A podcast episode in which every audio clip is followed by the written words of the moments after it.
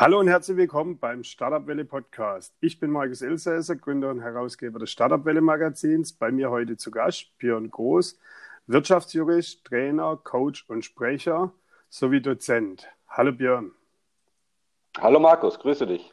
Björn, erzähl unseren Zuhörern doch ein, zwei Sätze über dich. Ja, sehr gerne. Also erstmal danke, dass ich dabei sein darf. Und äh, mein Steckenpferd ist die digitale Transformation, allerdings aus dem Blickwinkel der notwendigen sozialen Transformation. Also Dinge, die wir jetzt gerade auch erleben, durch Corona als Treiber für die Digitalisierung, wie wichtig einfach der soziale Aspekt ist und dass die Menschen für die digitale Transformation überhaupt befähigt werden. Du bist aber auch ähm, sehr viel soziale Dinge unterwegs. Du unterstützt zum Beispiel Greening Burundi. Richtig. Erzähl uns doch genau. zu dem Programm ein, zwei Sätze. Ja, äh, also Greening Burundi selber ist ein äh, anerkannter NGO in Burundi eben. Das ist in Ostafrika ein relativ kleines Land und gleichzeitig eines der ärmsten Länder der Welt mit dem niedrigsten Lebensindex und gleichzeitig der höchsten Entwaldungsrate. Und seit zwei Jahren gibt es dort eben die NGO Greening Burundi. Und wir haben allein für dieses Jahr das Ziel, eine Million Bäume zu pflanzen und haben in den letzten zwei Jahren schon 350.000 Bäume pflanzen können. Und das Ganze koppel ich hier ein, eben im Rahmen von äh, Corporate Social Responsibility Beratung, also Unternehmen wirklich bei grüner Unternehmenspolitik, bei Nachhaltigkeit, bei äh, Hilfsprojekten, also einfach die Möglichkeit, saubere, seriöse Hilfsprojekte an die Hand zu geben, da eben unterstütze. Und alles vor dem Hintergrund eben der gesamtgesellschaftlichen Verantwortung, wo sich eben auch die Unternehmen und die Unternehmer engagieren müssen. Was war für dich persönlich ähm, den Ansporn, äh, soziale Projekte zu unterstützen? Am Ende vom Tag auch wieder diese Einflugschneise mit der sozialen Transformation. Also ähm, ich beschreibe das immer gerne so, dass die alte Welt, eben die VUCA-Welt, Volatilität, Unsicherheit, Komplexität und vor allem Ambiguität, also das Auseinanderfallen zwischen dem, was ich proklamiere und tatsächlich lebe, eben einer der Gründe dafür ist, warum wir äh, global verschiedenste Problemstellungen haben. Und die Antwort der Zukunft, auch im Rahmen der Technisierung, ist die WOPA-Welt, also Vertrauen, Offenheit, Partizipation und Agilität. Und im Rahmen der Partizipation muss ich natürlich auch für Gleichheit und für globale Gerechtigkeit einstehen. Du bist an verschiedenen Hochschulen als Dozent unterwegs. Was ähm, unterrichtest du da? Also ich bin im Rahmen der Mitarbeiter- und Personalentwicklung tätig. Also zum Beispiel an der Universität Konstanz bin ich Coach und Berater und halte da eben im Rahmen der Mitarbeiterentwicklung Kurse für soziale und kommunikative Kompetenzen. Genau. Unterstützt aber auch ähm, viele Startups, gerade im Bodensee-Raum. Richtig, richtig. Also es ist natürlich ein Treiber der ganzen Digitalisierung, ist natürlich auch, dass wir in Zukunft in einer Welt der Selbstständigen leben werden. Das heißt, entweder ich bin Entrepreneur, also wirklich selbstständiger Unternehmer, oder ich bin ein selbstverantwortlich handelnder Mitarbeiter, ein sogenannter Interpreneur, weil sich eben die Erbringung von Arbeitsleistungen dezentral gestaltet, also auch schon vor Corona. Ähm, und dafür brauche ich natürlich verantwortungsvolle, in der charakterlichen Reife auch ausreichend äh, geprägte Persönlichkeiten, dass ich äh, dieses freie Spiel äh, bewerkstelligen kann. Und das muss natürlich geschult werden. Wie wird da der normale Arbeitsplatz aussehen? Das heißt, ich habe ähm, dann auch mehr Work-Life-Balance, ich habe ähm, ich arbeite für verschiedene Unternehmen oder wird es so sein, ich arbeite für ein Unternehmen, aber ähm, ja, mehr auf selbstständiger oder auf Freelancer-Basis? Äh, das ist eben das Schöne. Also die Zukunft lebt eben auch von der totalen Individualisierung. Es kann natürlich die geben, die immer noch im klassischen Anstellungsverhältnis sind, wie wir es jetzt auch haben, also wirklich mit einer hohen identitären und langfristigen Bindung an ein Unternehmen. Aber es wird eben auch ganz viele geben, die unterschiedlichste Formen von Arbeitserbringung leisten, sei es in Teilzeitanstellung, sei es zum Beispiel auch im Bereich von Vertriebsmöglichkeiten, wo man Fees generieren kann äh, auch die ganze Influencer-Thematik. Also einfach verschiedenste Einkommensquellen äh, für sich zu generieren und auch selber als Berufspersönlichkeit mehr als ein Standbein zu haben, um eben auch gegen Veränderungen abgesichert zu sein. Weil ich habe ja nicht nur eine Leidenschaft im Leben. Und da finde ich es immer sehr spannend, wenn man, wenn man es wirklich beherrscht, nicht nur aus dem beruflichen Leben, sondern auch aus dem privaten Leben für sich Leidenschaftsfelder ins Berufliche zu transportieren und auch eben äh, für sich gewinnbringend zu nutzen. Fehlt da nicht auch ein Stück aber äh, die Identifizierung mit dem Unternehmen, wenn ich eher ähm, dann auf Freelancer oder selbstständiger Basis bin, sodass äh, ich eigentlich eher ja, die, mich nicht identifiziere oder das Unternehmen lebe? Genau das ist wieder ein Punkt der Zukunft der Arbeit. Dadurch, dass ich ja die Gemeinschaft und das Sinnstiftende für mich in den Mittelpunkt stelle und auch von der Arbeitsorganisation erwarte, ja, äh, habe ich ja dadurch auch die, die identifizierende Bindung an das Unternehmen und braucht es nicht wie früher über also einen, einen starren Arbeitsvertrag, äh, eine hohe Entlohnung. Das ist gar nicht, das sind nicht mehr die zentralen Treiber. Und solange ich eine Wertegemeinschaft habe, ähm, kann ich eben auch frei zwischen verschiedenen Organisationen agieren, ohne dass diese Organisationen sich selber als Konkurrenz erleben.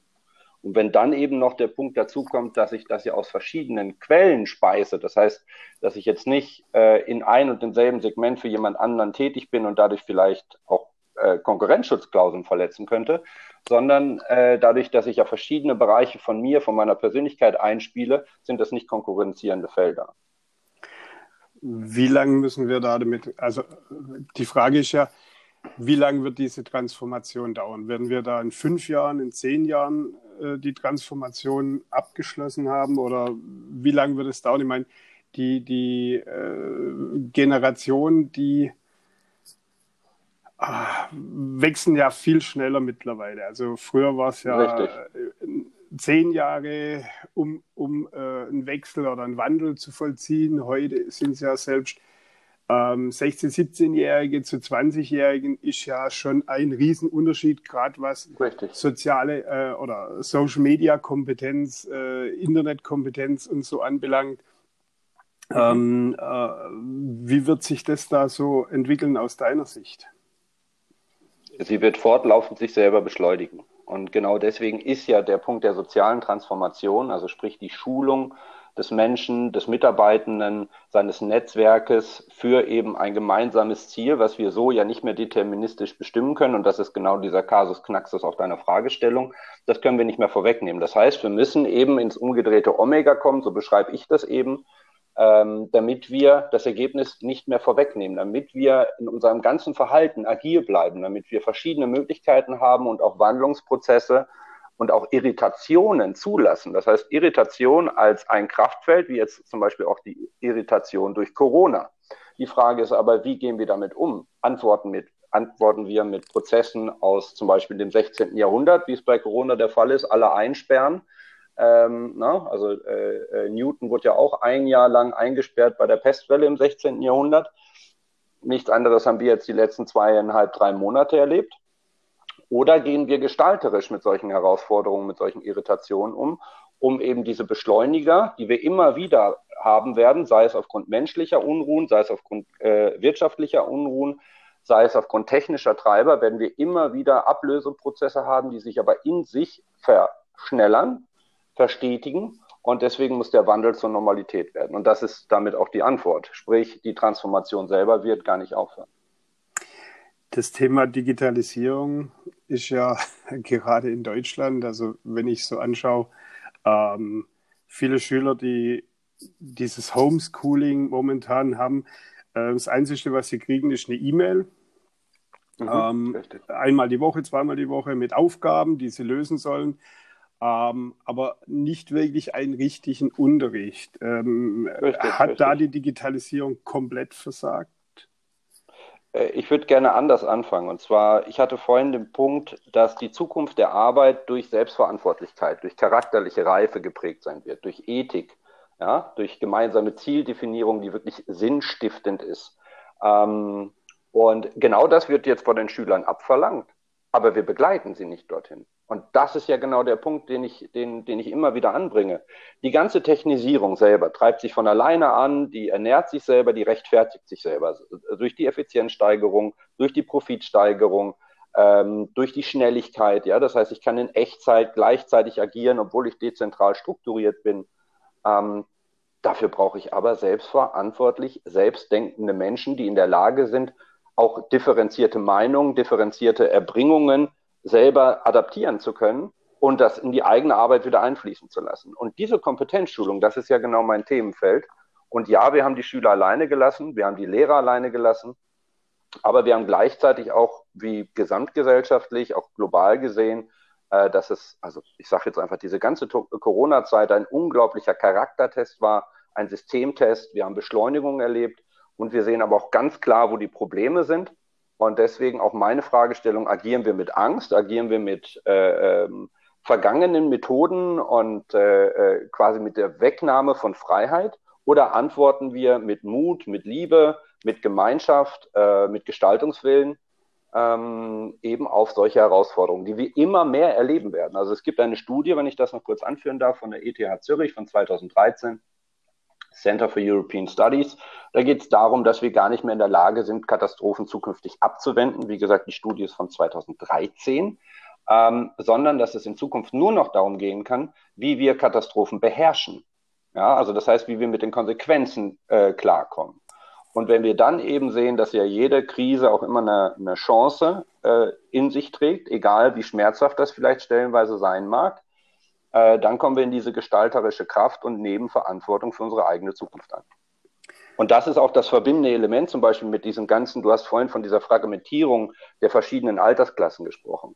Genau das ist der Punkt, wo man alles wieder zusammenführen kann. Genau das ist der Punkt, wo ich auch innerhalb von Organisationen ja, ein, ein Band wieder schmieden kann zwischen den Mitarbeitern, zwischen den Führungskräften und vielleicht auch den Geldgebern, die hinter den Organisationen stehen. Wird gesetztenfalls es, äh, Corona würde jetzt äh, relativ zeitnah wieder verschwinden. Es gäbe ein, ein äh, Medikament oder eine Impfung dagegen. Würden wir wieder in alte äh, Bahnen verfallen? Nein. Ähm, also das eine ist das Systemtheoretische und auch das Politikwissenschaftliche. Macht nährt sich immer von alleine, Macht korrumpiert auch. Es ist äh, die, die Freiheiten, die uns auch genommen wurden, ähm, die müssen wir uns wieder schwer zurückerkämpfen. Und äh, ich, ich glaube nicht, dass äh, wir in die alte Normalität jemals zurückkehren können, weil es, also unser, unser Zusammenleben, ich äh, begrenze es jetzt mal auf Europa, auf die europäischen Wirtschaftsprozesse. Wir haben gesehen, wie leicht schwer erarbeitetes aufgegeben wird. Letztes Jahr haben wir noch 70 Jahre Grundgesetz gefeiert. Die Datenschutzgrundverordnung war ach so wichtig. Wir hatten das Verschleierungsverbot äh, durchgesetzt, um uns abzugrenzen ähm, also abzugrenzen, auch im Bereich, wo endet Toleranz, was, was wollen wir erhalten. Ja, das waren alles gesellschaftliche Diskussionen, die stattgefunden haben, beziehungsweise Zelebrierungen, die stattgefunden haben. Und das war jetzt durch Corona einfach nur weg. Und ich finde das genau das, das auch das Erschreckende, das eigenes Risikomanagement für mich als Unternehmer auch oder auch in Verantwortung für all die, sei es die Startups oder auch die Traditionsunternehmen, die ich begleite, das eigenes Risikomanagement gar nicht mehr reicht, weil plötzlich ein Dominoeffekt entstehen kann, ähm, der alles über den Haufen wirft. Und da stelle ich mir einfach die Frage, egal ob das jetzt eine zweite Corona-Welle ist äh, oder das irgendein anderes Problem. Wir werden immer wieder Herausforderungen haben. Wir haben die grundlegenden Probleme bei uns liegen äh, in den planetaren Grenzen und in der Ausbeutung des Planeten und in der Ungerechtigkeit, äh, die wir auch äh, im Bereich der Menschlichkeit global leben. Obwohl wir wirtschaftlich die Globalisierung feiern, wir haben eine globalisierte Medienwelt, alles ist in Echtzeit global verbunden. Aber wir haben die Gerechtigkeitsthematik noch nicht aufgelöst, auch im Sinne von Gender Equality, also der Gerechtigkeit zwischen den Geschlechtern. Und ähm, die Frage für mich ist da eben, wie reagieren wir auf die nächste Krise? Was haben wir aus dieser Krise auch gelernt? Es gibt ganz viele Sachen, wo sich die Leute zu Recht oder zu Unrecht aufregen, weil sie das für sich als ungerecht empfinden. Die Frage ist aber, was lernen wir daraus, auch wenn wir uns falsch entschieden haben jetzt in der Corona-Krise, wenn wir mal eine Problemstellung haben, wie eben die Klimakatastrophe, die Corona oder auch ganz viele andere Dinge in den Schatten stellt? Wie kann man da die breite Bevölkerung mitnehmen? Ähm, abseits von richtig und falsch ähm, zu argumentieren, ähm, zu kommunizieren, äh, die vor allem, weil es ja ein emotionales Thema ist, äh, die Meinung des anderen erstmal anzunehmen und dann eben ausrichten auf ein gemeinsames Ziel, auf eine gemeinsame Problemstellung und sich auch wirklich trauen, miteinander zu reden. Also etwas, diese differenzierte Auseinandersetzung mit verschiedenen Meinungsbildern, das ist etwas, was in Corona-Zeiten absolut zu kurz kam. Wir hatten vor Corona war es immer noch so, dass wir zumindest einen Meinungskorridor bedient haben. Während Corona war es eigentlich so, dass wir nur noch einen Stream hatten. Und der war auch genau dezidiert, äh, egal ob wir jetzt da die Meinung geändert haben oder neue Erkenntnisse kamen oder wie auch immer. Es gab genau nur noch eine Meinung. Und die Diskussion selber um diese Betroffenheiten, um die interdisziplinäre Herausforderung und Corona als gesellschaftliche Herausforderung oder planetare Herausforderung betrifft ja alle, sprich damit auch alle Disziplinen. Und sowas können wir nicht monodisziplinär beantworten. Und äh, das ist für mich einer der, der großen Erkenntnisse aus dieser Zeit. Jetzt betreust du ja Startups, aber auch schon gestandene Unternehmen. Ähm, das heißt, ähm, Startups haben ja eine andere Struktur mhm. wie jetzt, wie jetzt äh, die meisten äh, ja, Unternehmen, die es schon länger gibt, die, die jetzt eben halt keine Startups mehr gibt, wo halt mehr Hierarchien mhm. gibt. Ähm, sieht man da einen Unterschied von der Handhabe ähm, ja, in der Corona-Pandemie? Äh, also, äh, ja. Ja, äh, definitiv. Ähm, du hast natürlich damit eine andere Ausgangslage. Ein Startup in sich kann viel agiler agieren, muss aber natürlich auch darauf achten, dass es, wenn es sehr agil auf, auf so eine Marktveränderung reagiert und vielleicht auch deswegen äh, Produkte im Bereich von Corona vertreiben will, dass es nicht in einen identitären Konflikt mit der eigenen Markenbildung gerät, weil die Marke selber noch nicht so gefestigt ist. Ja? Äh, ein Traditionsunternehmen dagegen hat äh, ganz andere Herausforderungen, weil es da um bestehende Lieferketten geht, Verträge, äh, dass zum Beispiel auch Vertriebsmöglichkeiten so nicht mehr gegeben sind. Also ich habe zum Beispiel einen Kunden, der in fast 30 Ländern weltweit vertreten ist. Wenn du einfach als Vertriebler plötzlich nicht mehr reisen kannst. Wenn auch gleichzeitig deine Produkte zum Beispiel mit am Flughafen vertrieben werden, es aber so gut wie kein Flugverkehr mehr stattfindet. Das heißt wirklich, wo es um äh, ganze Umsatzketten geht äh, und, und äh, Absatzsysteme, die sich plötzlich der Veränderung stellen müssen. Und das hat ein Startup ja noch gar nicht. Also das heißt, äh, diese, diese äh, Marktoptimierung oder sich zu optimieren für einen Markt, äh, würdest du sagen, haben die Startups sogar jetzt einen Vorteil gehabt? Ähm, nicht unbedingt. Äh, ich habe ja ähm, eben auch im Rahmen der Startups jetzt die Problematik gehabt, dass äh, wir plötzlich keine Investorengespräche mehr führen konnten. Alles wurde auf Eis gelegt. Wir leben jetzt momentan finanz- und wirtschaftspolitisch in einer Cash-is-King-Zeit. Ähm, das heißt, wir erleben jetzt schon eine leichte Deinflation und wenn wir uns anhand der volkswirtschaftlichen Grundgleichung orientieren, werden wir eine Hyperinflation erleben, weil es einfach nicht anders möglich ist, den Haushalt ums dreieinhalbfache zu erhöhen, wie zum Beispiel in Deutschland. Äh, die Gütermenge verringert sich aber, Umlaufgeschwindigkeit geht nach unten, aber wir erwarten Preisstabilität. Das funktioniert einfach nicht. Ähm, und da sind natürlich die ganzen Planungen und ein Startup wächst relativ schnell und es ist genug Geld am Markt vorhanden für Startups.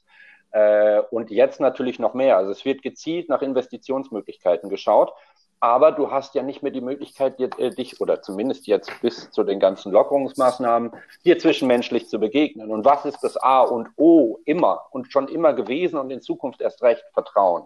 Und damit auch dieses Thema der Reputation, sei es als Startup sowie als Traditionsunternehmen. Das ist so wichtig und damit kann ich auch jetzt wieder den Kreis schließen zu Corporate Social Responsibility oder deiner zweiten Fragestellung mit Greening Burundi.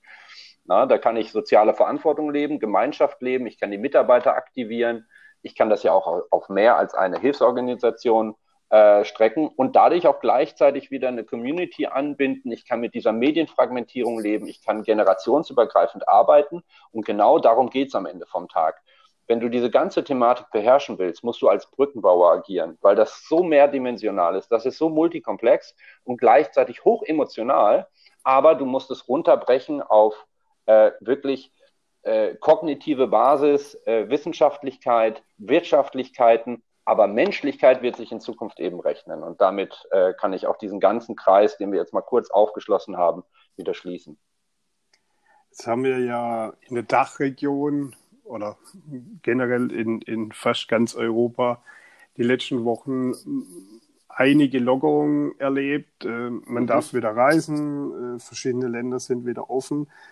Ähm, was hat sich äh, da bei den Unternehmen jetzt verändert? Wie hat sich so dieses, ja, diese Aussicht für die Unternehmen ein bisschen verändert?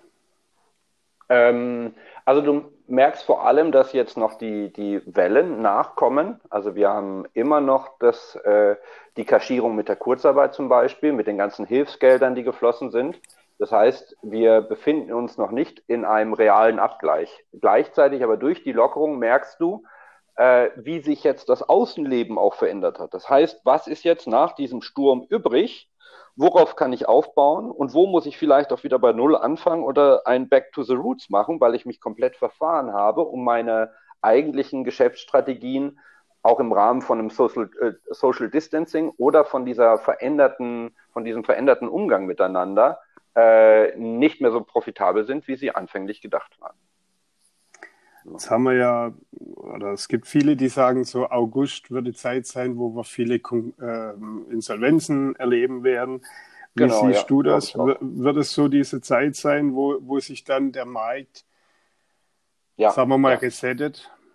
Ja, beziehungsweise du siehst dann die Effekte. Also man darf ja nicht vergessen, zum Beispiel ein Containerschiff braucht drei Monate von äh, Shanghai jetzt zum Beispiel zum Hamburger Hafen. Ja, ja, das heißt, wir haben die Kurzarbeitergelder laufen, sei es jetzt in der Schweiz, sei es in Deutschland, laufen zum Herbst hin aus.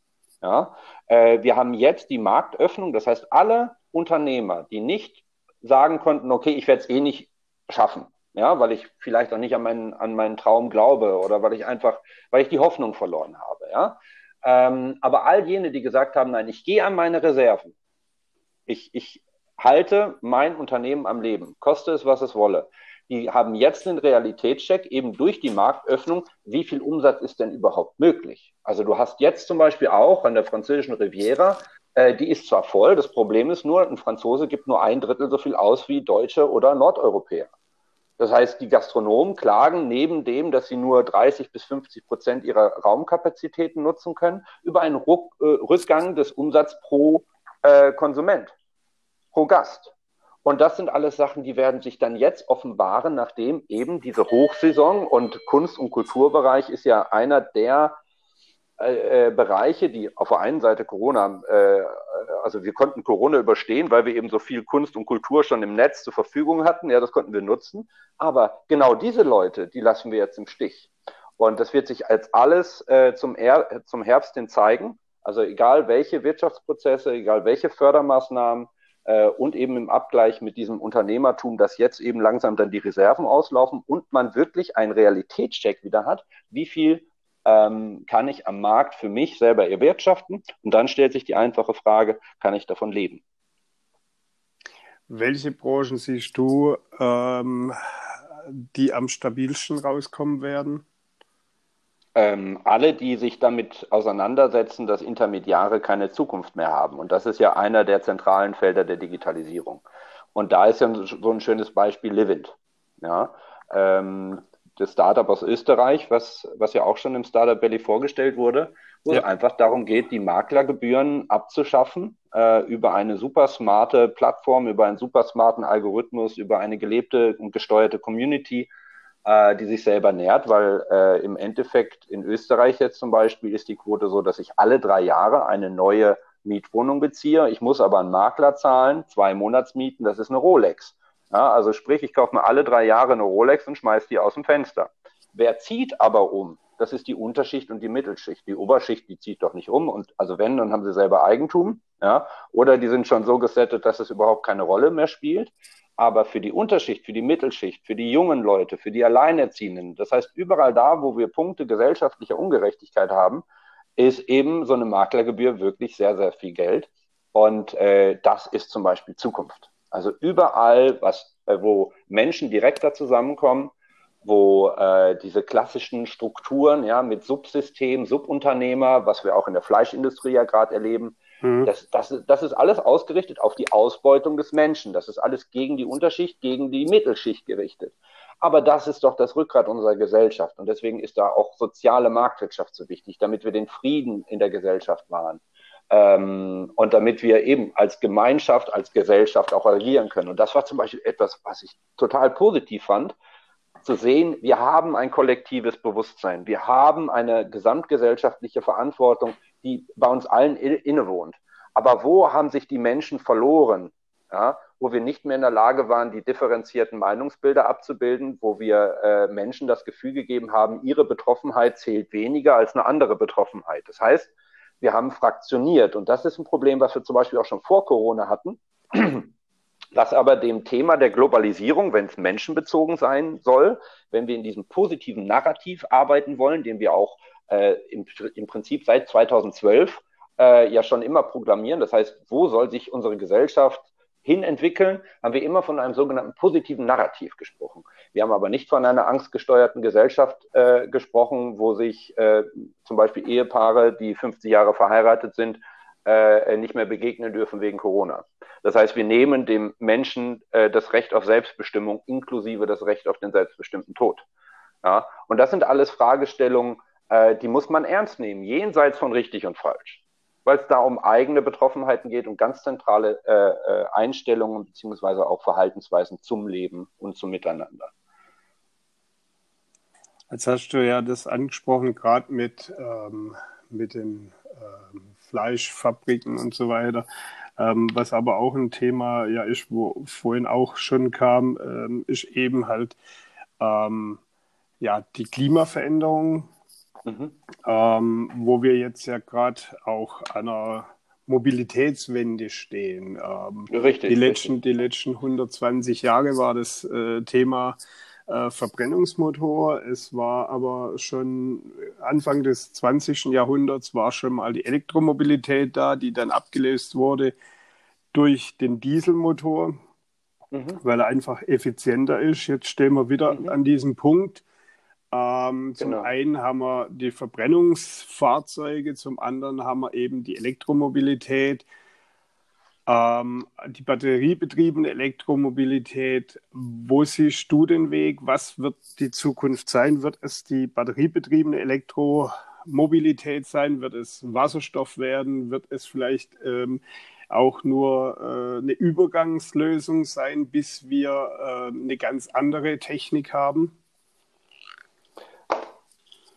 Gute Frage. Äh, meine Antwort darauf ist eben Shared Economy und dass wir das gesamte System, auch der Mobilität, im Rahmen der gesamten systemischen Transformation neu denken müssen. Das heißt, wir gehen äh, in deiner Fragestellung implizierst du immer noch, und das ist eben ein Change, quasi wir operieren in den alten systemischen Gesetzmäßigkeiten und verändern quasi ein Rädchen. Das heißt, anstatt jetzt äh, einen Benziner zu haben, habe ich einen Diesel. Anstatt einen Diesel zu haben, habe ich ein Elektrofahrzeug. Das heißt, ich bleibe aber in derselben Systematik.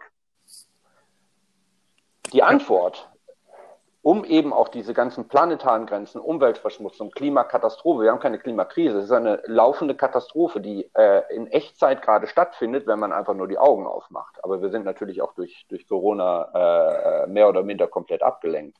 Das heißt, wir müssen wirklich äh, in, in den neuen Gesamtzusammenhängen denken unter der Berücksichtigung unserer zeitlichen Begrenzung für die Handlung. Das heißt, wir haben ja äh, Zielmarken 2030, 2040, 2050. Das ja. sind für systemische Veränderungen keine Zeiten. Ja, und damit auch die Frage nochmal, wann wird die Transformation abgeschlossen sein? Wir werden jetzt in den nächsten, also wir werden jedes Jahr werden wir Quantensprünge haben, nicht nur wegen den interdisziplinären Zusammenhängen, äh, beziehungsweise äh, auch die Form der Zusammenarbeit, was wir auch bei Corona wunderbar erleben konnten, wie global, wie schnell man zusammenarbeiten kann, wenn man tatsächlich will. Ähm, und das Ganze wird ein sich selber beschleunigender Prozess werden. Und jetzt kommt eben wieder diese Verantwortung, die wir inne tragen. Wir müssen doch die Systeme neu denken. Wir müssen mit den Unternehmern reden. Und ich habe das Beispiel gestern noch in Süddeutschland gehabt, wo ich noch einen Termin hatte, ähm, wo es darum geht, eben die Produkte selber beim Unternehmer zu halten und die Arbeitsleistung ja, des Geräts zu verkaufen. Das heißt, ich garantiere dir, ich nehme jetzt einfach mal das Beispiel der Waschmaschine, ich garantiere dir und verkaufe dir eine Leistung von 1000 Maschinen oder 10.000 Maschinen. Also das heißt, äh, ne, Waschvorgängen. Ja. Äh, übernehme aber den kompletten Service. Was mache ich dann aber zum Beispiel als Miele, AEG und Co.? Ich nehme die hochwertigsten Produkte, ich gehe weg von dieser natürlichen Obsoleszenz, ja, dass die Geräte immer kaputt gehen, wenn gerade die äh, Garantie ausgelaufen ist, ja, sei es die Schraube links oder der Drehknopf rechts, ähm, und übernehme dafür wirklich eine Bindung zu meinem Produkt. Ich übernehme den ganzen Service, das hast du jetzt zum Beispiel auch im Investitionsgüterbereich, überall, wo es um Anlagen geht oder hochwertige Technik. Ähm, da, da wird quasi der Service verkauft und die fortlaufende Leistung. Und dann habe ich schon ganz viele Probleme gelöst. Wenn ich ähm, jetzt auf die Stadtentwicklung gehe und wieder das Thema der Mobilität, äh, ich benutze mein Auto, je nachdem, wie ich es nutze, zwischen äh, nur ähm, 10 bis 3 Prozent. Der Rest der Zeit steht das Auto. Verbraucht aber unglaublich viel Platz, verschmutzt auch noch. Gleichzeitig ist aber trotzdem in der jetzigen Situation, und damit komme ich auch zu der Frage der, was passiert jetzt im Rahmen der Transformation, trotzdem ist es immer noch ökologischer, sein altes Auto wirklich zu Ende zu fahren, bis es nicht mehr geht, anstatt einen Neuwagen zu kaufen und oder sogar ein Elektroauto, wo ich das ganze Thema mit den Batterien habe und wie viel Leid hinter zum Beispiel der ganzen Lithium-Thematik steckt, wenn es um, ähm, um das Vorgehen in Afrika geht, wo das ja abgebaut wird. Ja, und dann bin ich wieder bei solchen gesellschaftlichen, bei Gerechtigkeitsfragen. Ähm, ja, das heißt, ich muss wirklich anfangen, Systeme neu zu denken. Und das ist eine Riesenchance für die Unternehmer, die dazu in der Lage sind. Und gleichzeitig einer der Steckenpferde, die ich auch habe, sei es bei den Startups sowie bei den Traditionsunternehmen, back to the roots weil soziale Transformation ein Zurück zum Ursprung menschlicher Gemeinschaft und Kulturentwicklung bedeutet. Und damit sind wir eben genau an diesem entscheidenden Punkt. Wir entscheiden darüber, welche Kultur wir leben wollen. Wir entscheiden darüber, wie wir miteinander umgehen. Und wir dürfen doch nicht vergessen, was wir uns über Jahre, Jahrzehnte, Jahrhunderte angeeignet haben oder urdemokratische Prinzipien, dass wir debattieren. Und nur ein Beispiel dazu, und dann mache ich auch einen Punkt an der Stelle. In Griechenland, im alten Griechenland war es verboten, vor einer Debatte davonzulaufen mit der Todesstrafe. Wird durch dieses, ähm, wie du schon angesprochen hast, dieser, dieser Service äh, verkaufen, ähm, wird dadurch, also die höhere Qualität, wird dadurch auch vielleicht ähm, mehr in-house produziert. Es war ja der Trend, alles rauszugeben an externe genau. Unternehmen. Ähm, werden wir da auch einen Wandel sehen? Zum einen, dass mehr in-house produziert wird. Das ist ja auch äh, ein bisschen momentan das Problem, äh, gerade bei deutschen Autobauern äh, mit Elektromobilität, dass zum Beispiel Software nicht verfügbar ist, ähm, weil halt viel immer rausgegeben wurden. Auch Antriebskonzepte äh, werden momentan noch von Zuliefern, gerade in der Elektromobilität äh, bei deutschen Autobauern äh, extern produziert. Ähm, werden wir da sehen, dass mehr in-house produziert wird und auch näher Lieferketten, weil du hast ja angesprochen, äh, aus, aus äh, Südostasien ähm, ein Containerschiff braucht halt drei Monate und äh, was halt wir momentan auch gesehen haben, dass viele Unternehmen auch in Kurzarbeit gegangen sind, weil keine Teile mehr da waren. Richtig, richtig. Und gleichzeitig, wenn ich die Note noch anbringen darf, äh, haben wir auch ganz viele Unternehmen erlebt, die Kurzarbeit angemeldet haben, obwohl sie es gar nicht brauchen. Also einen unglaublichen Missbrauch dieser gesamtgesellschaftlichen Herausforderungen. Also, oder dass Firmen unterstützt wurden, die es gar nicht nötig haben. Ähm, aber zur eigentlichen Fragestellung. Also dieser Near- und Reshoring-Trend, den hatten wir schon vor Corona. Was haben wir aber durch Corona eben erlebt? Dass ganz schnell eben die globalen Zusammenhänge, zumindest was die physische Welt anbelangt, ich rede jetzt nicht von dem digitalen Raum, äh, unterbrochen werden, unterbrochen werden kann. Ähm, und dass es nähere Lieferketten braucht.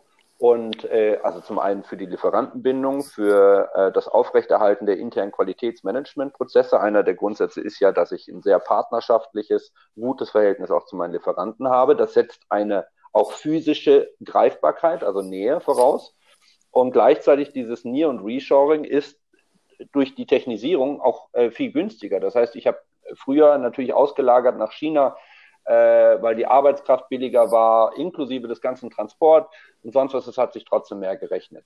Jetzt aber durch Digitalisierungsprozesse, durch Beschleunigungsprozesse kann ich diese Arbeitsleistung wieder zurücknehmen, und hier äh, regional oder auf dem europäischen Kontinent wieder sicherstellen. Und gleichzeitig bin ich so abgesichert gegen äh, äh, solche Corona-Effekte, wenn einfach plötzlich die Grenzen wieder geschlossen werden äh, und auch wir haben ja einen Einbruch vom Güterverkehr global von 37 Prozent year to date. Ja, das sind katastrophale Zahlen. Ähm, und wenn ich jetzt zum Beispiel in diesem Bereich wirklich tätig bin und internationale Lieferketten habe, die, die hoch äh, abhängig voneinander sind, dann ist das für mein Geschäftsmodell äh, hochsystemrelevant, das abzuändern. Jetzt tust du ja, oder du hast den Vorteil, du unterstützt äh, oder betreust Startups äh, nicht nur in der Schweiz, wo du ja wohnst und mhm. äh, dein Unternehmen sitzt, sondern auch in Deutschland. Ähm, mhm. Bist da sehr aktiv in, in der Bodensee-Szene, ähm, bist aber auch in Österreich sehr aktiv.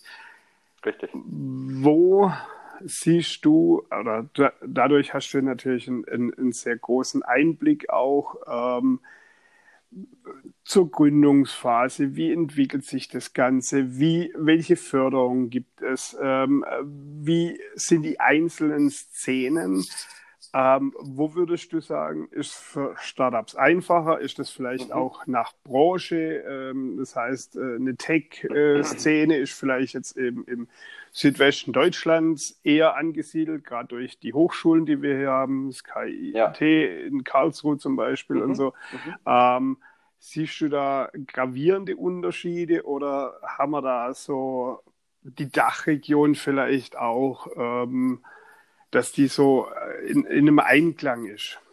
Ja, also das ist ja natürlich ein Bestreben auch hier der, der vier Länderregionen, auch im Rahmen zum Beispiel von der Landratsamtsstelle Bodensee Standortmarketing, diesen äh, Bodenseeraum als gemeinsamen und äh, gemeinschaftlichen Werte- und Wirtschaftsraum zu begreifen und Grenzen abzubauen. Ähm, weil am Ende vom Tag ist der Bodensee, und so begreife ich das, wie eine Großstadt. Jede kleine Gemeinde am Bodensee ist für mich wie ein anderer Stadtteil und die Unterschiedlichkeiten sind zum einen wunderschön, ja, und da geht es für mich auch um Vielfalt, betrieblich bezogen als sowas Diversity. Ja, äh, und ja, wenn ich jetzt selber ein Startup hätte, würde ich genau wissen, wo, in welchem Land, beziehungsweise im Dachli-Raum ich das jeweilige Unternehmen gründen würde.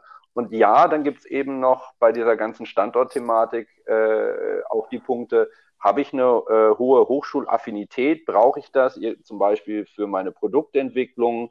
äh, für mein Recruiting. Also im, na, einfach äh, brauche ich die unmittelbare Nähe oder kann ich eben auch, wie jetzt zum Beispiel meine Firma, ich bin ja direkt neben Konstanz in einem ganz kleinen Dorf. Und da wird jeder sagen, ja, was macht man denn als äh, ne, internationaler Unternehmensberater und Dozent in so einem kleinen Dorf? Ja, zum einen ist es digital und zum anderen äh, äh kann ich von hier aus, bin ich in zwei Minuten in Konstanz und in einer Stunde bin ich in Bregenz äh, in einer halben Stunde bin ich in Zürich und in eineinhalb Stunden bin ich in Stuttgart äh, und kann so quasi diesen ganzen Großraum wunderbar abdecken. Und äh, äh, die Vielfalt ist entscheidend und die Frage nach der quasi, welcher Standort ist denn der beste, hat wirklich damit zu tun, äh, wie bin ich organisatorisch aufgestellt und äh, welchen Branchenhintergrund habe ich. Jetzt hast du vorhin schon angesprochen, das Thema Investoren. Ähm, Findung ist momentan eher etwas schwierig. Ähm, Gerade auch vielleicht durch das, dass keine Events sind. Wie siehst du mhm. das Thema Events oder wie wichtig ist es für mich als Gründer, als Startup, vielleicht mhm. aber auch als Unternehmer?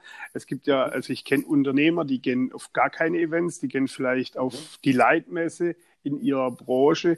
Wie wichtig ja. siehst du das, äh, auf Events zu gehen, auf Messen zu gehen, sich auszutauschen? Ja, ist einer der Kompetenzen der Zukunft. Netzwerken können wir nicht digitalisieren, nicht technisieren, nicht automatisieren. Und das ist auch schon die zentrale Antwort auf diese Fragestellung. Äh, jene, die das momentan nicht machen und wenn nur auf die äh, ne, Top-Branchen-Treffen, Top-Branchen-Event gehen, äh, denen geht's einfach zu gut und die ruhen sich in ihrem eigenen Schatten aus. Das sind aber auch die ersten, die ganz schnell weg sind.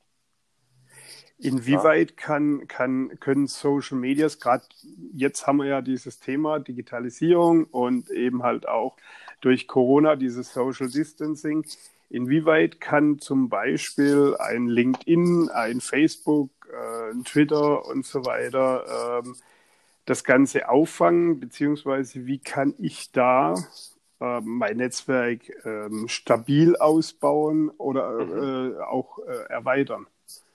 Ja, ähm, die Plattformen sind super wichtig und haben auch ihre Bedeutung gezeigt während äh, dieser Krisenzeit und während der Quarantänezeit. Ähm, was aber total wichtig ist, und äh, die Unterhaltung hatte ich jetzt letztens mit dem Staatssender, mit dem Fernsehen, äh, wo es auch um die Mitarbeiter geht, die eben aufgrund dieser Quarantänesituation gar nicht mehr zusammengearbeitet haben. Du musst auch genau so eine Situation selber wieder moderieren. Du musst auch auf der Plattform selber moderieren und eben das, was ich äh, in der Mitte schon mal gesagt habe, du musst echte, tiefe Gespräche führen ähm, und kannst nicht dieses schnell, schnell machen oder wie wir es früher gemacht haben, einfach mal eine Massenmail raus oder bei LinkedIn ist ja momentan der Trend, obwohl ich selber Coach und Berater bin, habe ich jeden Tag, keine Ahnung, zwei, drei, vier Anfragen für, äh, ich will dir dein Sales optimieren, hier, äh, ich bin äh, äh, ein Coach für Coaches und alles mögliche, wo ich einfach nur sage, hast du dir einmal mein Profil durchgelesen? Und das ist natürlich dann so das Negative auf den Netzwerken, wenn einfach nur für die große Masse rausgehauen wird. Und wenn eben dieser menschliche Bezug, und das ist auch das, weswegen ich sage, ähm, so Themen wie, ist ein Anschreiben überhaupt noch wichtig? Ja, ist es. Ja, aber es muss wirklich individuell sein, weil ein Personaler, ein Unternehmer, ich lese doch schon in den ersten zwei Zeilen, ob das nur ein Werbeschreiben ist, ein One-Sits-All, oder eine wirkliche Herzlichkeit und wirklich, da hat sich jemand Zeit genommen. Und das sind auch diese Sachen, schreibt doch mal wieder handgeschriebene Briefe. Ja, die Dankeskarten zu Weihnachten mit der Hand schreiben. Ja, nicht einfach das quasi über das Outlook-Mail-System, ne, äh, CRM-basiert rauslassen und dann vielleicht nur noch den eigenen Namen drunter setzen. Äh, sondern die wirkliche Bindung wieder zum Menschen herzustellen, weil alles Digitale, alles was online ist, braucht dasselbe, also dieselbe Bindung auch als offline, sprich echte Menschlichkeit, echte Tiefe. Ich muss, selbst wenn ich mich mal nicht treffen kann, muss ich dieselbe Tiefe versuchen zu erzeugen und auch äh, quasi mich verabreden für die Zeit danach. Ja? Also das sind wie früher, wenn man sich Briefe geschrieben hat in Briefbeeinschaften, man hat auf ein Ziel zugearbeitet. Das war klar, wir tauschen uns aus, aber wir freuen uns auf den Moment, wenn wir zusammenkommen.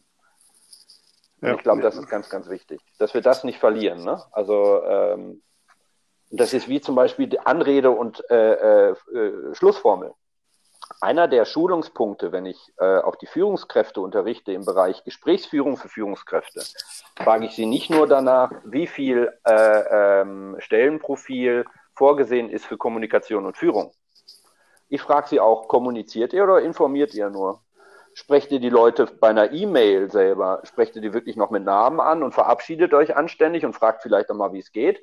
Oder ist es quasi nur der äh, ne, Befehl, Ausführung, Teil?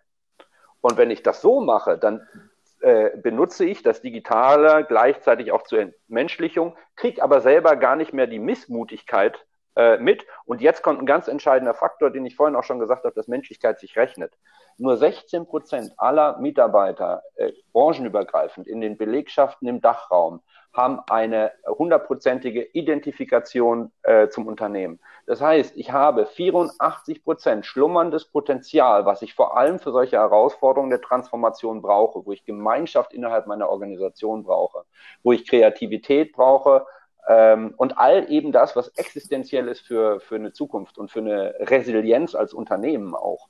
Ähm, und das fängt natürlich dann bei solchen Kleinigkeiten an. Wie gehe ich im digitalen Raum miteinander um? Ja, also das äh, sieht man aber auch immer mehr, ähm, dass viele Mails, die kommen, ist einfach nur wirklich einen halben Satz, da ist keine Anrede, da ist gar nichts mehr drin, ja. äh, was dann, wo ich dann sagen muss, okay, ähm, äh, zumindest Hallo oder äh, wäre dann vielleicht noch ganz nett gewesen, aber auch in den Social Media ist das sehe ich genauso. Genau. Ähm, dass immer mehr oder dass sehr viel äh, diese dieses Standard-Spam-Geschichten äh, kommen, äh, wo ich dann auch sage, mhm. lest dir mal das Profil durch, bevor du mich anspammst. Ja, weil, genau, genau. Ähm, äh, dann würdest du das wahrscheinlich gar nicht verschicken, sondern ähm, irgendwie äh, hast du mich gefunden und zack, die Mail oder die, die Nachricht raus, ja. äh, Standard, ja.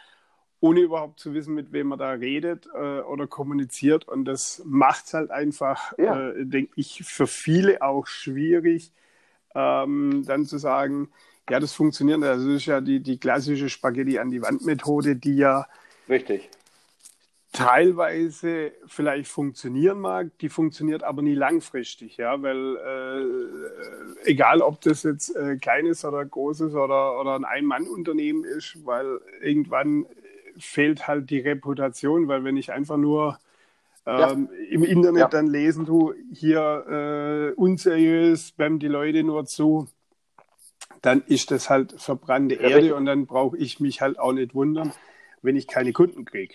Richtig, und das ist ja nur der sichtbare Teil. Also jene Kritik, die öffentlich geäußert wird, berechtigt oder nicht berechtigt, ist ja nochmal was anderes, aber das ist für mich der sichtbare Teil. Was für mich als Unternehmer viel, viel wichtiger ist, ist der unsichtbare Teil. Also sprich, wie reden die Leute über mich, wie denken die Leute ja. über mich, ohne dass es irgendwo nachlesbar ist.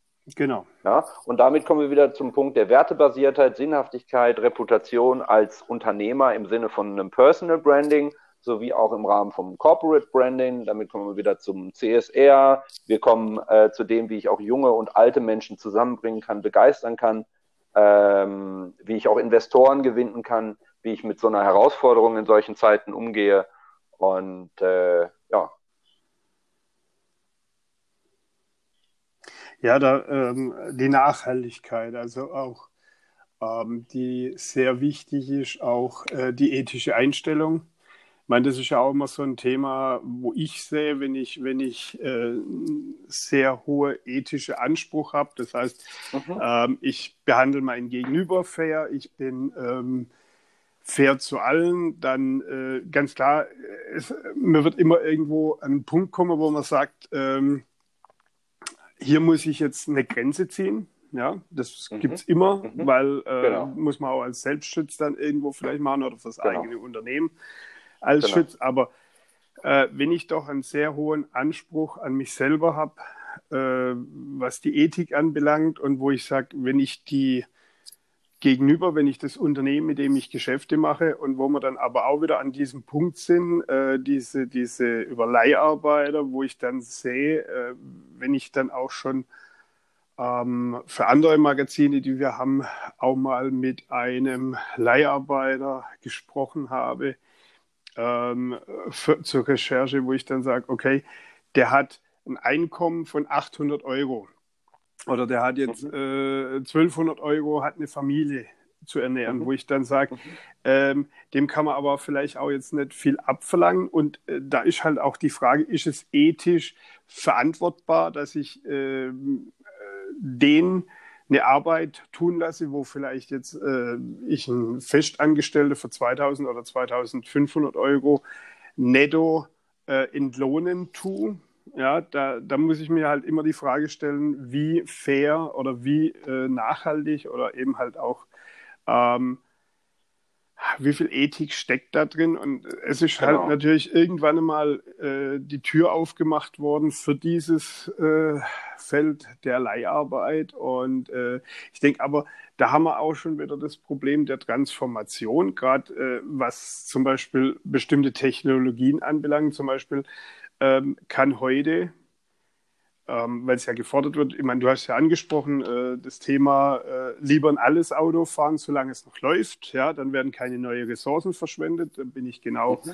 äh, auf deiner Wellenlänge. Das ist äh, das Thema, was ich aussage.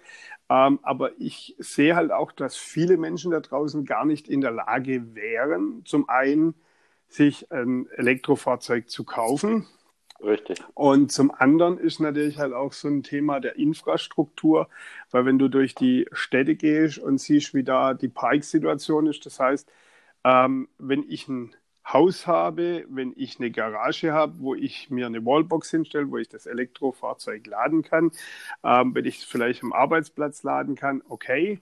Ja, aber äh, das Thema ist ja, man sagt ja, Elektrofahrzeuge sollen über Nacht äh, laden, äh, sprich in der Zeit, wo sie halt eben nicht benutzt werden, weil wenn ich halt eben auf dem Weg bin ähm, und äh, sehe, ich habe jetzt nur noch fünf Kilometer zur Arbeit, habe ich aber sechs Kilometer, dann werde ich halt irgendwann nicht ankommen.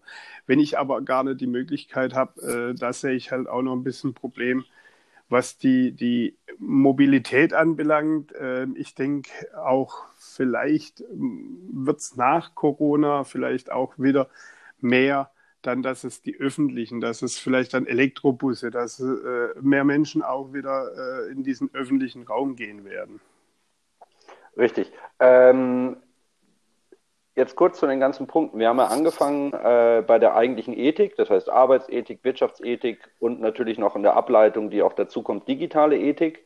Ja. Ähm, und dann bist du rübergegangen zum Thema Leiharbeit und eben bis hin zur Übernahme von Verantwortung und wie gehe ich mit, ich sage jetzt mal, Fragestellungen des Alltags um. Und da möchte ich jetzt kurz anfangen mit dem Weg zur Arbeit. Ähm, wenn ich natürlich jetzt, ich hatte es vorhin mal mit der, Shared Economy, äh, mit der Shared Economy, wenn ich das System neu denke, dann gehe ich weg von dem Punkt, dass jeder sein eigenes Auto hat. Dann spielt es gar keine Rolle mehr, äh, äh, ob jetzt dieses eine Auto nur fünf Kilometer fahren kann, ich aber sechs brauche, weil ich ja sowieso über eine komplett automatisierte äh, Mobilität verfüge äh, und selbstfahrende Autos habe. Das heißt, ich brauche weniger Ressourcen, es gibt keine Unfälle mehr, ich kann alles digitalisieren, diese ganzen Strömungsprozesse. Da, wo ich weiß, dass zu diesen und diesen Zeiten, also im Sinne von Metadatenerfassung, brauche ich mehr Leute, da werden dann eben Elektrobusse eingesetzt. Ja? Das heißt, ich, ich komme weg von diesem Zustand, äh, im alten System zu denken, jeder hat sein eigenes. Und was passiert denn, wenn ich da ein, an ein Limit komme? Wenn ich äh, im Sinne eines Schwarms denke, habe ich immer automatisch eine Lösung, immer fährt irgendwas vorbei, was in diese Richtung geht, dann kann ich umsteigen. Das hast du jetzt schon, wenn du einen Thailand-Urlaub machst zum Beispiel. Ja, also in ganz einfachen Strukturen und Gemeinschaften fährst du immer dann so lange weiter, dann steigst du um, aber es ist die ganze Zeit dadurch, dass es so hoch frequentiert ist, hast du immer äh, direkt die, die passende Anschlussmöglichkeit. Oder in Costa Rica ist genau dasselbe. Ja? Ähm, und das sind Sachen, wie du mit relativen einfachen äh, äh, Systemwechseln, wenn du die aber eben technisch basierst und, und komplett abfederst, äh, eine unglaubliche Qualitätssteigerung erreichen kannst und ganz, ganz viele Probleme, die wir jetzt schon haben und die uns in Zukunft nur noch mehr belasten werden, lösen kannst und angehen kannst. Äh, und damit auch zum Punkt dieser Ethik und Übernahme für Verantwortung. Äh, es ist richtig, dass ich als Person selber äh, übernehmen, also Verantwortung übernehmen muss, dass ich ethische Grundsätze brauche. Und die, die muss ich natürlich auch leben. Ansonsten habe ich wieder dieses Problem der Ambiguität, was wir ja auch, also bis heute noch erleben. Aber ich bin der festen Überzeugung, dass Ambiguität zum Ende führt. Wir brauchen auch ein, äh, äh, müssen zum Beispiel das Marketing überarbeiten. Die neuen 4P, ja, zum Beispiel, sind Produkt, das ist das Einzige, was noch gleich ist. Und dann kommt schon Prozesse, People und vor allem Politik. Und da fließt eben meine Ethik ein. Und das ist dann natürlich auch das Brückenelement, wo sich Mitarbeiter mit mir verbinden können, die die gleiche Ethik teilen. Und gleichzeitig bin ich als Unternehmen so flexibel, dass ich die Ethik meiner Protagonisten, mit denen ich arbeite, egal in welcher Form, Festangestellte, äh, Subunternehmer, Lieferanten, ja, dass ich die mit einbinde. Ja, ich definiere alles als, als Kunde und jeder trägt dazu bei und trotzdem habe ich aber ein eigenes Gefäß, also das heißt eine eigene Vorstellung, Values and Principles. Und die sind ausgerichtet auf eben ethische Grundsätze. Ähm, und zum Thema der Leiharbeit. Leiharbeit ist ein wunderbares Beispiel, was wir in den letzten 20 Jahren bei äh, diesem quartalsbasierten Denken bei der äh, Lockerung der Arbeitsschutzbestimmung erlebt haben und wie sie missbräuchlich ausgenutzt wurden. Deswegen hatten wir in Deutschland Korrektive, die vor drei Jahren in Gesetzeskraft gekommen sind. In der Schweiz war es vor knapp sechs Jahren, äh, wo wir eben den GAF, also einen Generalarbeitsvertrag, quasi wie ein, äh, ein übergreifender Tarifvertrag für den Bereich der Personalleiharbeit oder ne, äh, des Leihwesens eben gibt. Und was steckt aber dahinter? Es ist das quartalsbasierte Denken, es ist die stetige, ne, ich drücke noch mehr Saft aus der Zitrone raus. Was ist aber dadurch passiert? Äh, die Leute müssen Zweitjobs annehmen, Drittjobs annehmen. Äh, die Eltern Du hast vorhin von dem Leiharbeiter gesprochen, der Familienvater ist. Der ist dann aber nicht mehr in der Lage, seiner Verantwortung als Vater gerecht zu werden. Gleichzeitig soll es die Schule machen, wo man aber auch sagt zum Beispiel, ja, aber wir haben zu wenig männliche Lehrer. Was soll denn dann, ne, wenn es eigentlich die Rolle des Vaters ist, der es an die Schule weitergibt, die Schule kann es aber auch nicht machen, da siehst du diese Zusammenhänge, ähm, wo man aufhören muss, eben monokausal zu denken oder nur auf seinen eigenen Gewinn zu achten, sondern sich einer gesamtgesellschaftlichen Verantwortung zu stellen. Und zwar jeder, ja, auch als Privatperson, ich aber als Unternehmer erst recht, ja, weil ich gestalterische Wirkung habe, weil ich ein Standing habe, weil ich ja auch zum Beispiel den Mut hatte, mich selbstständig zu machen. Das heißt, ich, und das ist zum Beispiel auch so was Fatales an der Corona-Zeit, die neben dem Kunst- und Kulturbereich, wer sind die größten Leidtragenden dieser ganzen Maßnahmen, die stattgefunden haben, jene, die dem Staat nie auf der Tasche lagen. Jene, die den Mut hatten, sich immer wieder neu zu erfinden. Lebenskünstler, Querdenkende und Freigeister. All das, was eine pluralistische Gesellschaft ausmacht und all das, was auch ein prosperierendes Wirtschaftssystem ausmacht. Mut zur Selbstständigkeit, keine Abhängigkeit zu leben, mehr zu geben als zu nehmen. Und damit sind wir jetzt schon wieder bei ethischen Grundsätzen. Und ähm, deswegen brauchen wir den Wandel. Und wir müssen den Wandel aber gestalten. Wir müssen ähm, jetzt auch durch die Erfahrung aus der Corona-Zeit die richtigen Schlüsse ziehen.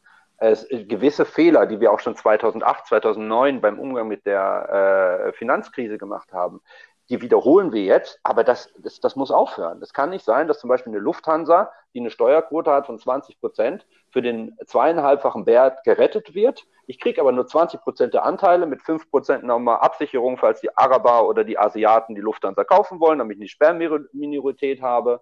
Ähm, aber gleichzeitig eben die Lufthansa selber ähm, äh, Steueroasen benutzt, um den Staat zu betrügen.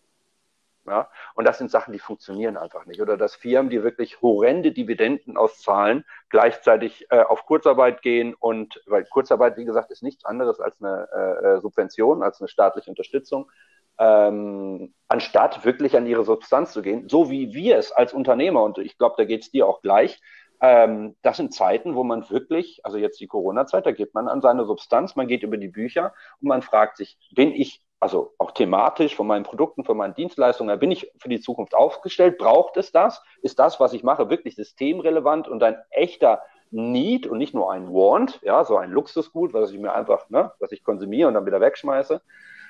Und äh, wenn du da Ja sagen kannst, dann stehst du dafür ein, aber dann ist es auch ganz, ganz wichtig, äh, ähm, da eben diese Prägung zu übernehmen, diese Gestaltungskraft, die wir oder Gestaltungsverantwortung, die wir als, als Mitbürger haben, um zu sagen, hey, das Ganze muss gerecht und fair, zukunftsgerichtet, nachhaltig sein. Und äh, eben, ich denke nicht nur für mich alleine, sondern, und das ist der Gegensatz zum quartalsbasierten Denken, ich denke in gesamten Lebenszyklen wie ein Familienunternehmer. Ja, das heißt, meine Zeitspanne sind 30 Jahre für meine Entscheidungen. Ich überlege mir, wo ich welchen Baum pflanze, ja, in dem Wissen, ich werde niemals unter seinem Schatten sitzen. Aber ich habe ein großes Bild davon, wie, wie das weitergeht. Also ich bin wirklich in der Lage, differenziert zu extrapolieren und dadurch eben dieses positive Narrativ, was wir brauchen, zu gestalten. Jetzt hast du das Thema Künstler, Freigeister angesprochen. Ähm, ich weiß, dass du auch die Kunst- und Künstlerszene sehr stark unterstützt. Mhm. Ähm, wie werden wir das erleben oder wie wird sich diese Szene verändern? Es gibt ja viele, die momentan wirklich am, am untersten Ende knausern, gerade weil halt ja, eben ja, äh, auch ja, kein richtig. dieser Rettungsschirm, die, der äh, zwar aufgestellt wurde, der aber da nicht wirklich greift, beziehungsweise Gelder, die jetzt auch noch nicht geflossen sind. Ähm, das Thema ist auch, wir werden nicht oder wir es gibt keine Planungssicherheit, wie jetzt das nächste Viertelhalbe Jahr äh, sich entwickeln wird. Kann sein, äh, sobald es wieder kühler wird, kommt eine zweite Welle oder sobald halt eben äh, die Grippewelle wieder anfängt oder was auch immer, genau. Genau. Ähm, das heißt, äh, da ist ja sowieso keine Planungssicherheit für Künstler in irgendeiner Form da, beziehungsweise ja, ja, ja. ist ja dieses Social Distancing, dass Theater eben oder Kinos äh, Stühle oder Bestuhlung rausnehmen müssen, mhm. damit mhm. eben dieser genau. Abstand äh, gewährleistet ist. Ähm, viele gehen dann auch nicht hin, weil sie sagen, okay, ich muss eine Maske tragen, ich habe das, ich habe das, da habe ich jetzt Oder ich habe Angst. Drauf. Ich, Oder ich einfach, hab ich habe Angst. Genau. Ich will mich nicht anstecken, also wirklich, und das genau. ist ja so dieses Fatale, wo ich, das muss ich jetzt ganz persönlich mal sagen, ich, äh, äh, und da bin ich auch auf der Linie vom, vom Palmer oder vom, vom Schäuble, äh, wir können uns nicht gegen alle Risiken absichern. Und ja, es ist die höchste Verantwortung des Staates, äh, natürlich auch seine Bürger zu schützen und damit auch Leben zu schützen. Aber genauso gibt es eben da auch noch den Punkt der Freiheit, der Selbstbestimmung. Und wir können uns nicht gegen alles absichern. Ansonsten müssten wir rumlaufen wie der Marsianer, äh, überhaupt keinen Kontakt mehr haben. Wir dürften uns nie wieder küssen und sonst was. Und die Natur hat uns etwas ganz Wunderbares gegeben und das nennt man Immunsystem. Und wenn ich auch mein Leben richtig lebe und wenn in derselben Energie äh, für gesundes Leben zum Beispiel ge geworben wird, für geistige und körperliche Gesundheit, also ganzheitliche Gesundheitsberatung, wie man das sicherstellen kann, dann wäre, dann wird und ich bin jetzt kein Freund der Maske zum Beispiel, dann würde ich mir selber zehn Masken umbinden, weil ich sage, hey, das Ganze hat wirklich eine Ausrichtung, ein Gegengewicht und hat eine positive Ausrichtung. Was aber zum Beispiel nicht geht, dass die Restaurants, Familienbetriebe und da, wo du handgemachtes, gutes Essen haben kannst, wie bei Oma, ja, die dürfen noch nicht aufmachen, aber McDonalds hat schon auf. Ja. ja. Äh, äh, das sind so Sachen, oder eben die, äh, die, die Fußballmillionäre dürfen zusammenspielen, aber sechs Kinder dürfen nicht zusammenspielen. Dabei ist es so wichtig, als Kind wirklich sich schmutzig zu machen, zusammenzuspielen, andere Immunsysteme in Kontakt zu treten miteinander. Äh, das beste Abwehr, die beste Abwehr ist ein glückliches, selbstbestimmtes Leben gegen jede Form von Krankheit weil zum Beispiel Krankheiten brauchen immer ein sogenanntes saures Milieu. Ja, eben, sauer, das Wort schon. Ne? Ich bin sauer, ich bin unzufrieden, irgendwas stimmt nicht in meinem Leben. Wenn ich aber glücklich bin, wenn ich frei, selbstbestimmt handle, dann bin ich sehr, sehr immun gegen Krankheiten, auch immun gegen Veränderung, weil ich, weil ich ein glücklicher Mensch bin, der sich immer wieder neu aufstellen kann. Ne? Steh auf Männchen-Prinzip.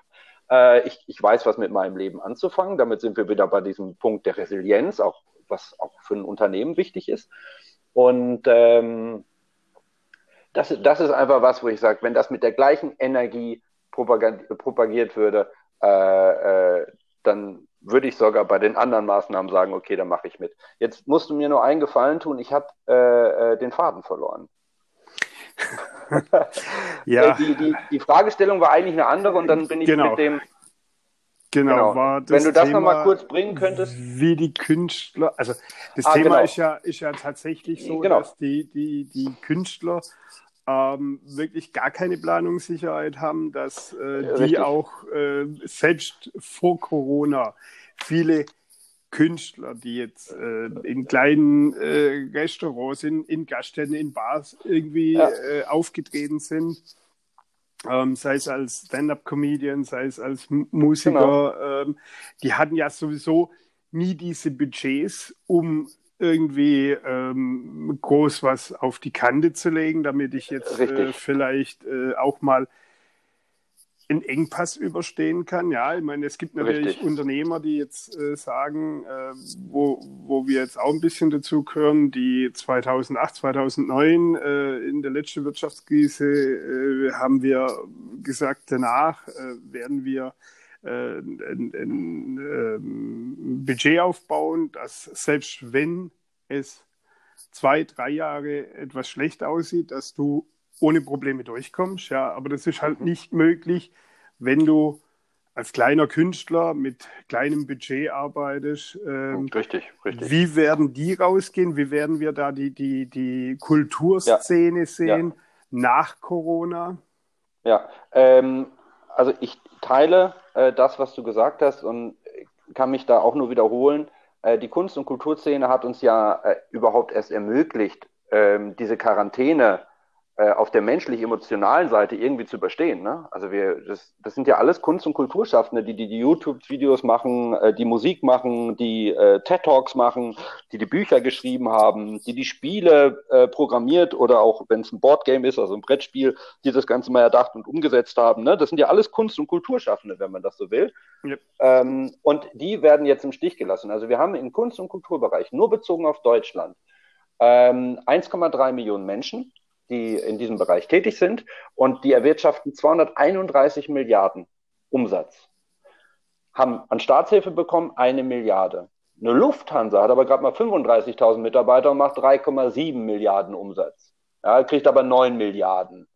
Und das sind die Punkte, wo ich einfach sage, sorry, ja, es ist wichtig, dass wir als Bundesrepublik eben diese Lufthansa haben, aber Kunst und Kultur ist, es ist so zentral, vor allem wenn wir ja immer mehr digitalisieren, immer mehr im digitalen Raum unterwegs sind, uns auch immer weiter vom Menschen oder vom, vom Menschlichen entfernen. Und das waren die Bereiche, wo wirklich noch Menschlichkeit zugelassen wurde, Freude, Heiterkeit, ne, Ausgelassenheit, äh, äh sich freitanzen, einfach mal die Musik strömen lassen, nicht denken und nicht immer, ne? also wirklich diese, diesen Hamsterrad, sondern einfach nur sein und dass das Sein genügt. Und äh, es ist eine brutal harte Zeit ähm, und das sind ja alles Menschen, die das aus dem Herz heraus machen.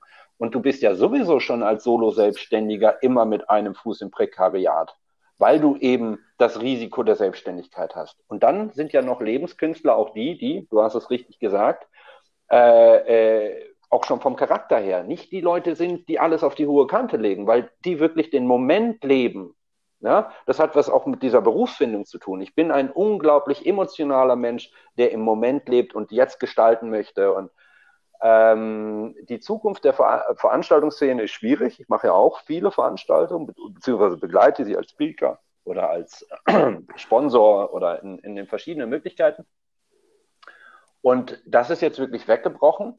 Äh, und wenn, dann hat es solche Auflagen, dass du wirklich Probleme hast, äh, äh, die Tickets loszuwerden, selbst wenn es thematisch hochrelevant ist. Du, ne, also total spannende Veranstaltungen, Konferenzen zusammengeplant hast und einfach die Menschen nicht erreicht, weil sie, weil sie Angst davor haben. Kann es sein, dass eine zweite Welle kommt? Ich möchte mich nicht anstecken, ich möchte andere nicht anstecken. Dann Menschen, die auch einfach zum Beispiel sagen, ich habe nicht nur keine Lust auf, keine Ma äh, auf eine Maske, sondern äh, äh, mich berührt das, egal in welcher Form, wenn ich Leute mit Masken sehe. Und das meide ich. Ja, ich habe vielleicht keine Angst vor dem Virus, aber ich habe äh, ich vermeide Veranstaltungen, wo ich dann ne, das sehen muss, weil ich das ablehne, weil ich so ein Freigeist bin.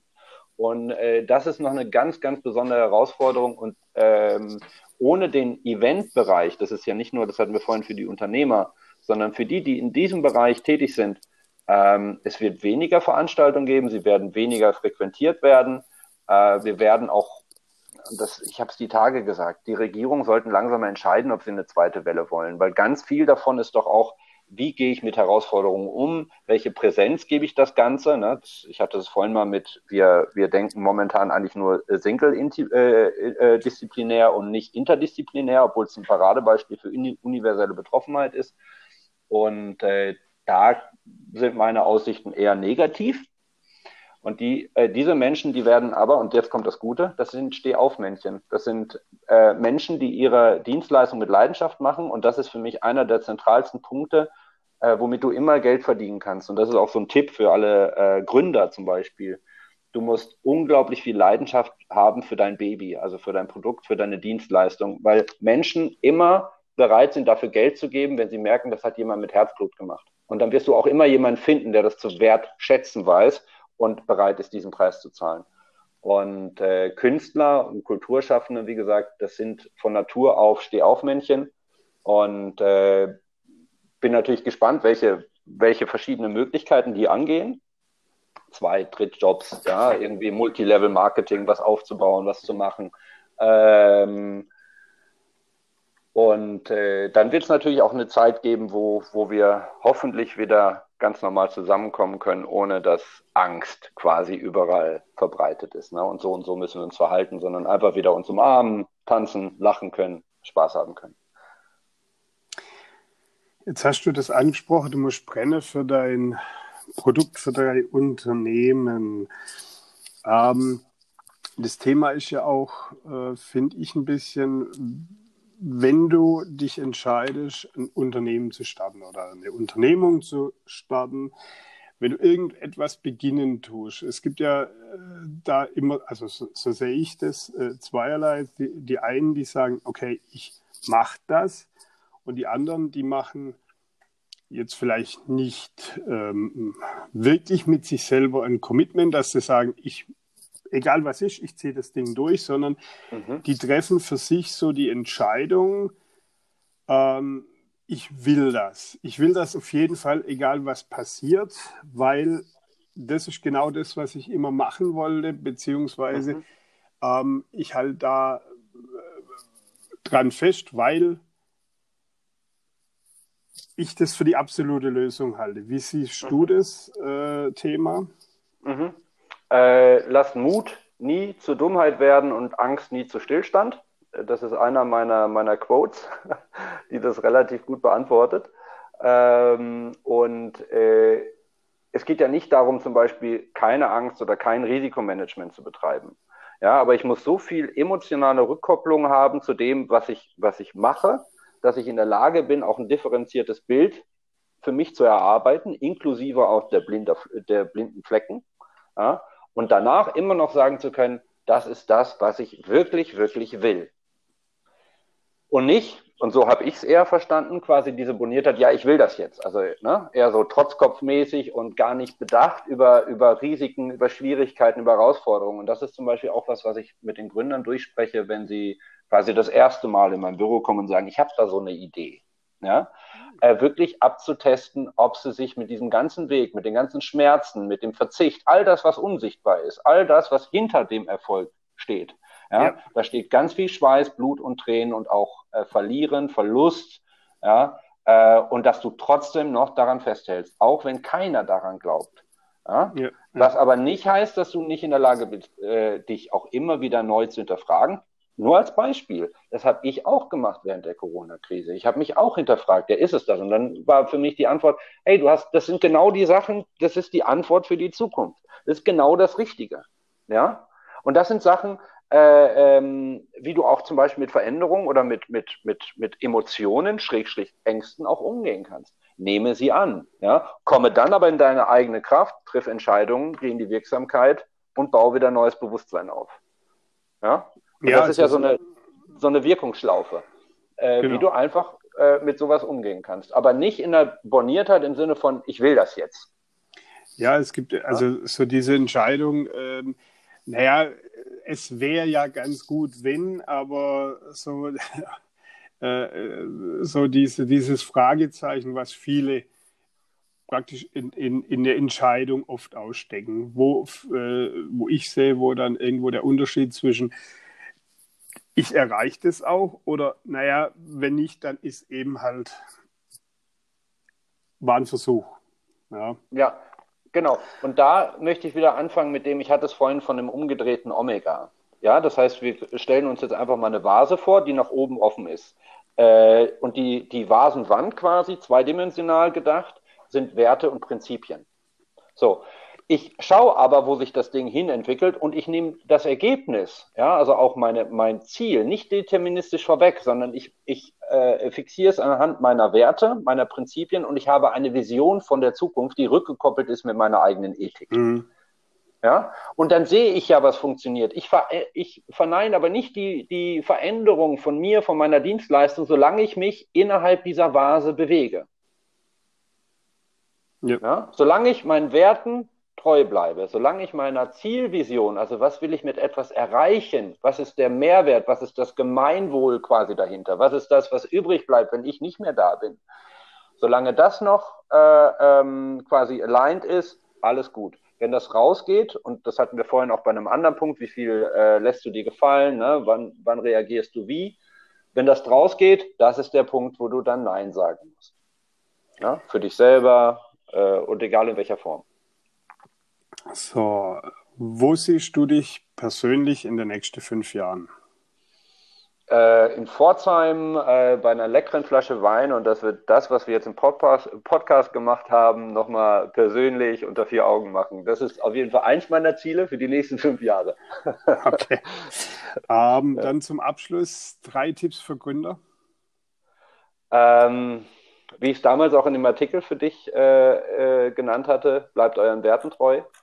Ähm, dann, wenn man Fehler erkennt, also wirklich Fehler, Fehlentwicklungen, äh, das Ego beiseite zu lassen und da auch radikal reinzugehen, also ins Loslassen, ins Korrigierende. Ähm, und Menschlichkeit zahlt sich aus und Ethik zahlt sich aus. Das ist einer der, kannst du auch Reputation als Währung der Zukunft nennen, das ist einer der Artikel, die ich geschrieben habe, aber einfach mhm. Menschlichkeit ist Wirtschaftlichkeit, wird sich auszahlen diese alten Systeme, dieses ganze, äh, diese ganze Ambiguität, diese Scheinheiligkeit, die wir auch erleben, ne? all das, mhm. wo du einfach sagst, nein, das ist gegen den Menschen, das ist gegen die Gemeinschaft, das ist nicht langfristig gedacht, da geht es nur darum, dass sich ein, einer oder Einzelne die Taschen vollstopfen, ähm, das hat keine Zukunft. Und deswegen, was auch immer ihr macht da draußen, sorgt dafür, dass der Mensch im Mittelpunkt steht. Lieber Björn, ich bedanke mich für das wunderbare Gespräch. Ich wünsche dir weiterhin viel Erfolg bei deinem Tun und wir hören und sehen uns hoffentlich wieder. Ja, Bis ganz denn. bald. Wie, wie, gesagt, mein Versprechen steht. Ich komme nach Pforzheim und vielen herzlichen Dank, dass ich heute dabei bin. Auf jeden Fall. Danke dir. Ciao. Danke. Ciao.